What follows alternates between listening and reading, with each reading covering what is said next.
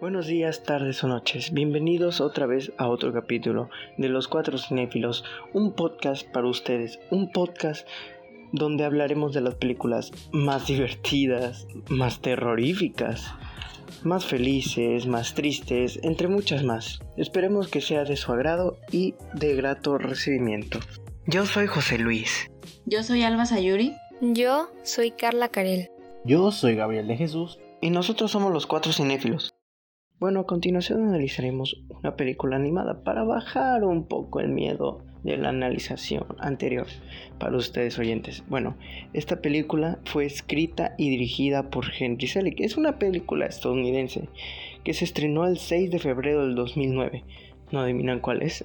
bueno, se los diré. Coraline o Coraline, la puerta secreta.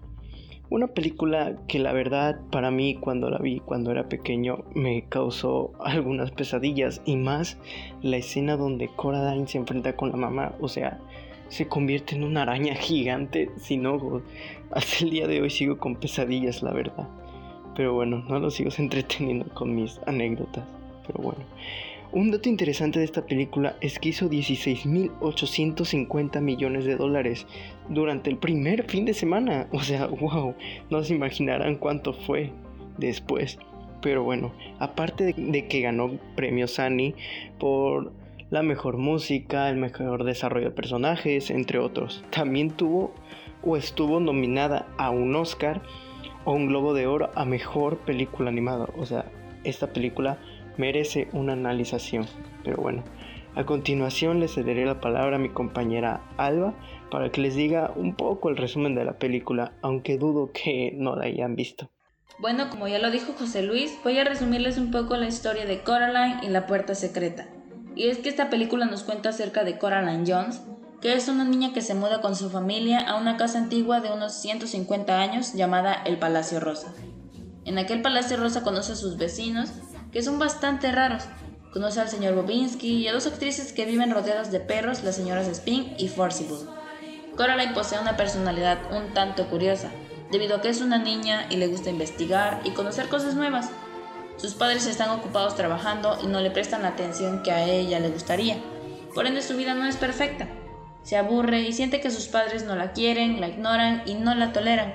Es así como un día descubre en su casa una puerta pequeña que lleva a ningún lado debido a que está tapada por una pared de ladrillos. Luego, por la noche, Coraline descubre que en realidad la puerta sí da a alguna parte, pero no cualquier parte. Del otro lado de la puerta se encuentra su propia casa, pero más bonita, con olor a comida rica y con unos padres distintos a los que tiene ella, pero iguales físicamente, a excepción de sus ojos de botón. Ellos son cariñosos y no tienen nada que ver a lo que sus padres reales son todo este nuevo mundo similar al de ella la seduce y termina deseando quedarse. Pero cuando la asombrosa y fantástica visita empieza a hacerse peligrosa y la otra madre planea retenerla para siempre, Coraline deberá recurrir a toda su inventiva, determinación y valentía para regresar a casa y salvar a su familia. Bueno, yo les hablaré sobre mi punto de vista. Realmente jamás había escuchado sobre esta película, hasta que me la recomendaron y pues la vi. Al verla se me hizo muy interesante e intrigante. Me gustó mucho porque mezcla mis géneros favoritos de la fantasía y el suspenso. También me gusta el diseño de los personajes que no es la típica animación que hacen a los personajes bien hechos del cuerpo. Eso también le da un toque de perturbación a la trama.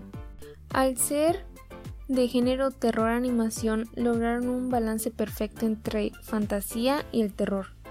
No es muy exagerada con el terror ni muy fantasiosa, como para que se pierda todo el terror ni el suspenso. Es un equilibrio perfecto. En cuanto a la historia, se me hizo muy interesante y maravillosa. Les recomiendo esta película. En mi punto de vista hay una pequeña desventaja. Lo que sucede es que no es para menores de edad, porque pueden quedar traumatizados con algunas escenas no muy agradables.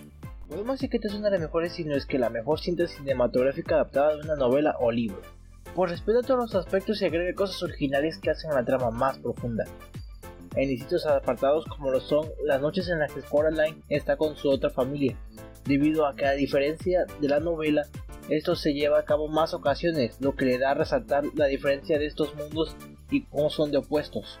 No solo por parte de las acciones de los personajes, sino que también por efectos visuales como lo son que en la realidad los colores son más grisáceos y muy pocas cosas resaltan, si no es que casi nada, mientras que detrás de la puerta se espera un mundo lleno de colores vivos. La trama es bien argumentada, y a diferencia de la novela, el cortometraje presenta otros agregados como son la mayor integración de los padres y esos momentos de soledad que sufre Coraline, y que no son utilizados o muy poco por parte de la novela. La animación está hecha por partir de stop motion, el cual para aquel que no tenga conocimiento de qué se trata es una técnica de animación consistente en la realización de figuras de las cuales se deben fotografiar dependiendo de los movimientos que quieres que estas figuras realicen, para al final juntar todas las fotografías realizando una animación. Esta técnica de animación es una de las mejores que existen, pues para realizar estas obras se necesita un gran trabajo de fondo, por lo que se pone algo de amor, lo que a veces falta en algunas películas tanto de actores como animadas, aunque esto es opinión propia. Esta película fue nominada al Oscar en el año 2009, el mismo año de su lanzamiento, compitiendo con distintas películas con las que se encuentran Up, una gran aventura de altura, El fantástico señor zorro, La princesa y el sapo y El secreto del libro de Kells. Sinceramente hablando, Coraline se merecía ese Oscar, aunque el fantástico señor zorro no se queda atrás, siguiendo estas dos animaciones de stop motion, presentadas en las nominaciones de ese año. Mientras que ganadora del premio del Oscar, Up, una aventura de altura, aunque sus primeros minutos son muy buenos, el resto de la historia no puede decir lo mismo. Si quieren saber más sobre ese tema de los Oscars, les recomiendo ver los videos de Chucho Calderón relacionados con este tema. Los videos tienen por nombre El gran problema de los con los Oscars y con otras entregas de premios, los robos en los Oscars, quién se merecía ganar y el Oscar es para. Chucho Calderón explica mejor esto, qué fueron y serán los Oscars. Por cierto, si no sabían quién es Chucho Calderón, es el dueño del canal YouTube La Zona Cero, el cual es uno muy recomendado si te gusta la animación en general. Bueno, a continuación yo les voy a contar unos datos interesantes que la verdad a mí me hicieron estallar. Bueno, ¿sabían que Wavy Lobat fue creado exclusivamente para la película? Sí, ni yo me la creí. Pues resulta que en el libro no se menciona ni siquiera existe el personaje, así que decidieron crear uno para la película. Bueno, ¿sabían que el nombre del personaje principal, Coraline, fue producto de un error al escribirlo? Sí, yo tampoco me lo creí, la verdad, ya que este resultó más atractivo para el productor y pues así se quedó. Y no, no me quejo, la verdad. Sí me gusta mucho el nombre Coraline. Bueno, el proyecto fue terminado después de cuatro años de producción y se necesitaron más de 150 sets, 52 escenarios para contar esta historia. O sea, wow, qué nivel de dedicación. Y a continuación, todos los suéteres utilizados por Coraline fueron hechos a mano. O sea, lo vuelvo a repetir, quedó asombrado. ¿Cuánto nivel de dedicación se necesitó para esta película? Bueno, ¿sabían que el director hace un cambio en la película? No, ni yo me la sabía, la verdad. Pues este aparece en los billetes de dólar que le da el papá de Coraline a los de la mudanza. Bueno, vamos a hablar de otra de otro cameo. ¿Sabían que si se presta atención en la escena donde la otra madre pone un nuevo, pone un huevo en un tazón, se puede ver la cara de Jack Esqueleto en la yema del huevo? Sí, el extraño mundo de Jack. Wow. También sabían que para imitar la flor de los cerezos se utilizaron palomitas pintadas. O sea, yo tampoco me la creí, la verdad. También sabían que los hijos del director hicieron un cameo haciendo las voces de los niños muertos. O sea, wow, la verdad, Coraline es una obra de arte llenos de muchos misterios, incluso dentro de la película. Sigo sin creerlo, una buena película, la verdad, muy buena. Bueno, hasta aquí nuestro podcast.